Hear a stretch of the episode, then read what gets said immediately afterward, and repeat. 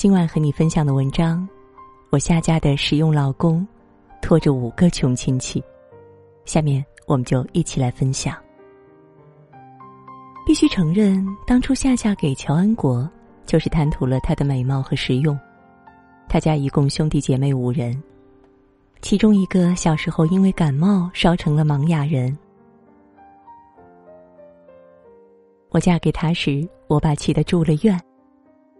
我家是正宗的书香门第，爸妈都是大学教授，弟弟妹妹的婚姻都是非富即贵。我虽没能考上大学，但中专毕业后进国企当了会计。老公乔安国不过就是一个普通工人，没房没钱，还有一个残疾弟弟需要全家养活。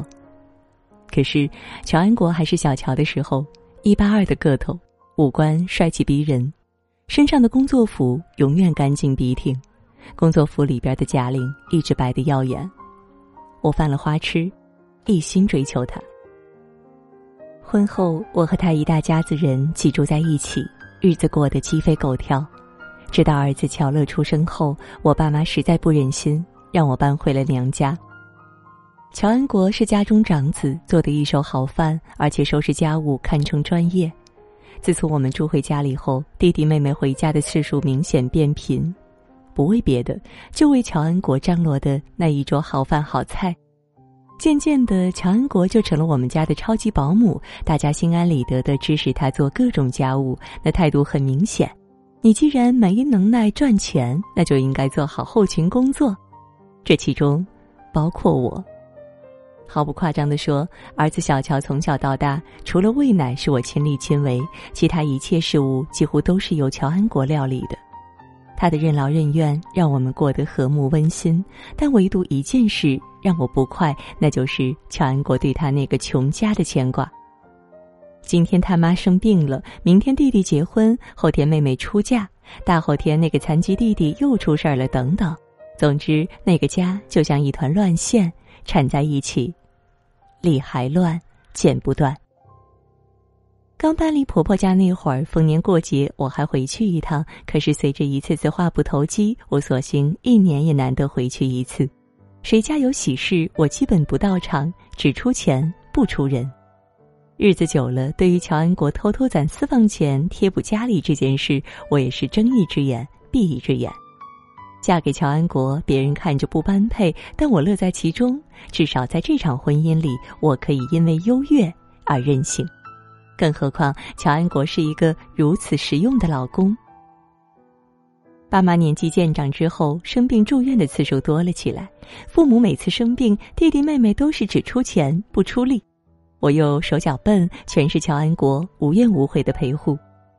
爸爸妈妈慢慢的被乔安国感动，对他的态度也不再像从前那么居高临下，而是越来越依赖。二零一六年，爸爸病逝，他缠绵病榻四年，全程都是乔安国照顾。他提前办了内退，我和弟妹三人乐得当甩手掌柜。爸爸临终前留给我一句话：“对小乔好点儿，咱家都欠他的。”爸爸走后，妈妈的身体每况愈下，片刻离不开人，我累得腰酸背疼。妹妹自己开公司，以喊我去公司帮忙为由，让乔安国接过了照顾妈妈的重任。二零一七年十一月，妈妈离世时立了遗嘱，把她全部的财产和住的这套房子给了乔安国。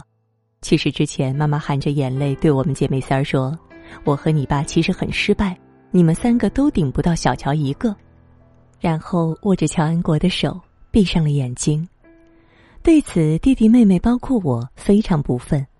就像妹妹说的，乔安国这种没能耐的人，吃苦耐劳不是他的美德，而是他的谋生手段。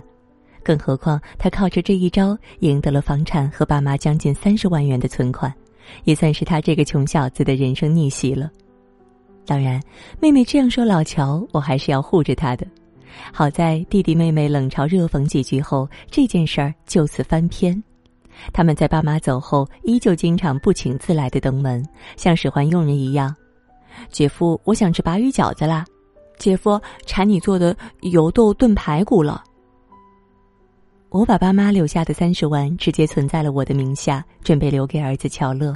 我怕这些钱到了乔安国的手里，他背着我去帮衬过得并不富裕的弟弟妹妹们。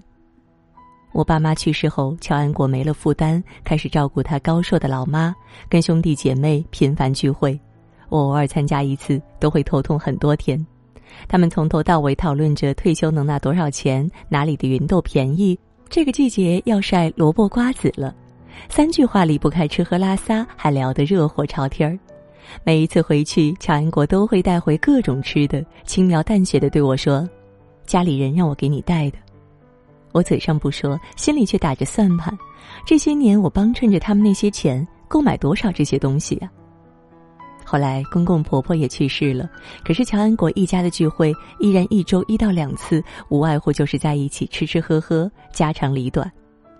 然人有旦夕祸福，无论如何，没有想到生活极其精细的我，在例行的年度体检中被最终确诊为淋巴癌中期。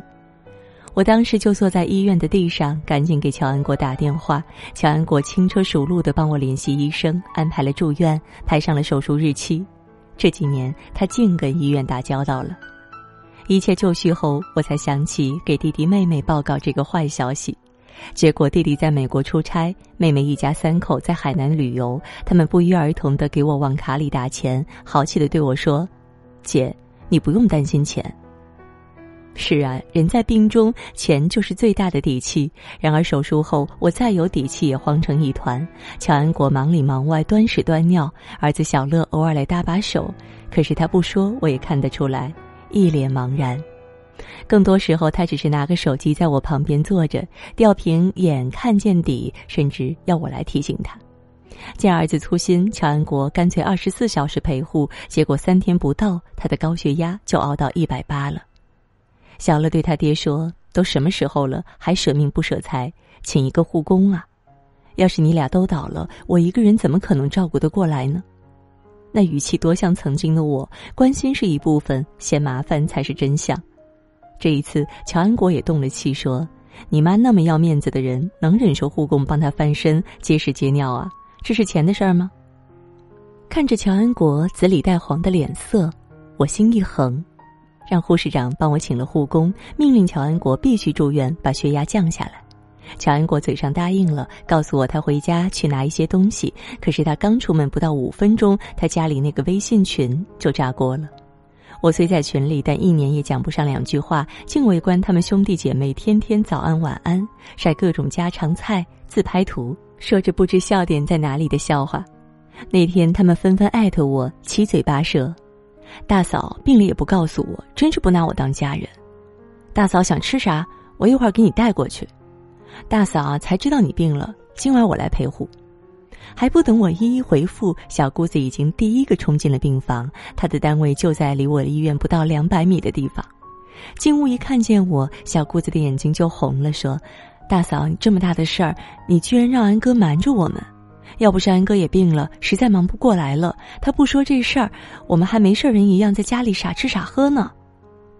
我内心一热，这个快言快语的小姑子像一阵风，话没说几句就出去了。再回来时，手里拿着新买的床单枕巾，一一的帮我换上。大嫂，我知道你爱干净，然后又把柜子里的饭盒、筷子都拿出来重新洗了一遍，嘴里还抱怨道。俺哥倒是个男人，干这活儿就是不行。小姑子从进屋就没闲着，不一会儿，三个小叔子和两小姑子及他们各自的妻子、老公全来了，七嘴八舌的讨论我应该吃什么，讨论晚上谁留下来陪护，声讨我拿他们当外人。他们家人就是有这种能力，所到之处迅速变成菜市场，充满着生活的烟火气。几番讨论过后，坐公交调度的二小叔子迅速制定了一个值班表，发在了家庭微信群里。除了聋哑的三弟外，其他两个弟弟、弟妹和妹妹、妹夫都在陪护的值班表上，包括家里谁买菜、谁做饭、几点交接班，都安排得头头是道。二小叔子在群里说：“像以前一样，能请年假的请年假，请不下来假的自行协调白班和夜班。”二小叔子发完值班表，兄弟姐妹们纷纷回复：“OK，不愧是当领导的，就是有组织能力。”二哥给你点赞。就这样，乔安国的兄弟姐妹们行动起来了，每天衔接有序的来到医院陪护，每次带来的饭菜都精心搭配，知道我爱干净，床单枕套一天一换，怕我悲观，他们不是教我看抖音，就是给我念网上的小段子。同房的病友羡慕地说：“现在居然还有这么团结的大家子。”而我的内心既温暖又惭愧。这是我自结婚以来第一次与他们如此近距离的相处，也是我第一次知道他们互相之间爱的那么火热。乔安国只是急性高血压，可是住院一天后，医生给开了安眠药，饱睡了一夜后，血压平稳下来。可是每次他血压值一出来，陪护的弟弟妹妹立马把消息发在群里，大家一片欢呼。人在病中，心思细腻敏感，我秒懂了乔安国对那个穷家的热忱与全身心的付出。那样的爱与被爱，是人与人之间多么迷人的部分。说到底，决定我们一生悲喜的，不过是身边为数不多的这几个人。乔安国一家人是亲情里的明白人。小姑子一提及哥哥生病了，眼泪就像自来水一样，告诉我自己上学时，大哥怕他因为家里穷而自卑，总是给他钱。有一次去看他，把兜里的钱全给了他，然后自己一路从郑州搭车回到大连。三小叔子娶弟妹时没有钱买房，弟妹父母坚决不同意，乔安国就带着弟弟妹妹把弟妹父母家的小院子给翻新，围了栅栏，挖出一个养鱼池，种上了花和葡萄。对人家父母说：“我们家虽然没有钱，但我们家有人。弟妹嫁给我们家，你就相当于多了五个孩子。以后我们几个，您随叫，我们随到。”这份实诚最终还是打动了弟妹的父母。而乔安国当初这么说的，后来也是这么兑现的。弟妹爸妈家的大事小事，他们五个悉数到场，生生把别人的爸妈变成了自己的父母。而听说我病了，弟妹的爸妈几乎天天都来，大老远的倒三遍公交车就为来看一眼。我几次劝阻他们，大妈却说：“人生病了，最爱想爸妈，他们都不在了，我们就天天替他们来看看你。”这样的人和事陪着我打发住院的时光，让我每每疼痛、灰心、绝望时，都会从心底生出活下去的希望。我甚至后悔，这些年来我像个局外人一样，把自己孤立于他们的世界之外，孤傲不屑。可是，我又错过了多少琐碎中的真情时光呢？而我自己的弟弟妹妹呢？弟弟自给了钱之后，都没再过问我术后的情况，仿佛我得的不是癌症，而是感冒。海南旅游的妹妹为我在网上订了鲜花，每天早晨八点准时送到病房。旅游回来，来医院看了我一次，见乔安国的弟弟妹妹们排班那么严谨，无比放心的对我说：“姐，他们家人就是时间不值钱，那我就该上班上班，总得有人赚钱吧。你缺钱就吱声。”从来到走，他一直戴着厚厚的口罩，手上还戴着手套，始终跟我保持半米的距离，装备的像是来探望一个 SARS 患者。望着妹妹优雅的背影，我的心里凉凉的。术后第六天，我的后背突然鼓起一个拳头大小的包，痛到窒息。我觉得自己可能去日不多了。而主治医生正在北京出差，听说我的情况后，医生连夜的往回赶。医生凌晨六点到大连，我七点被推进手术室。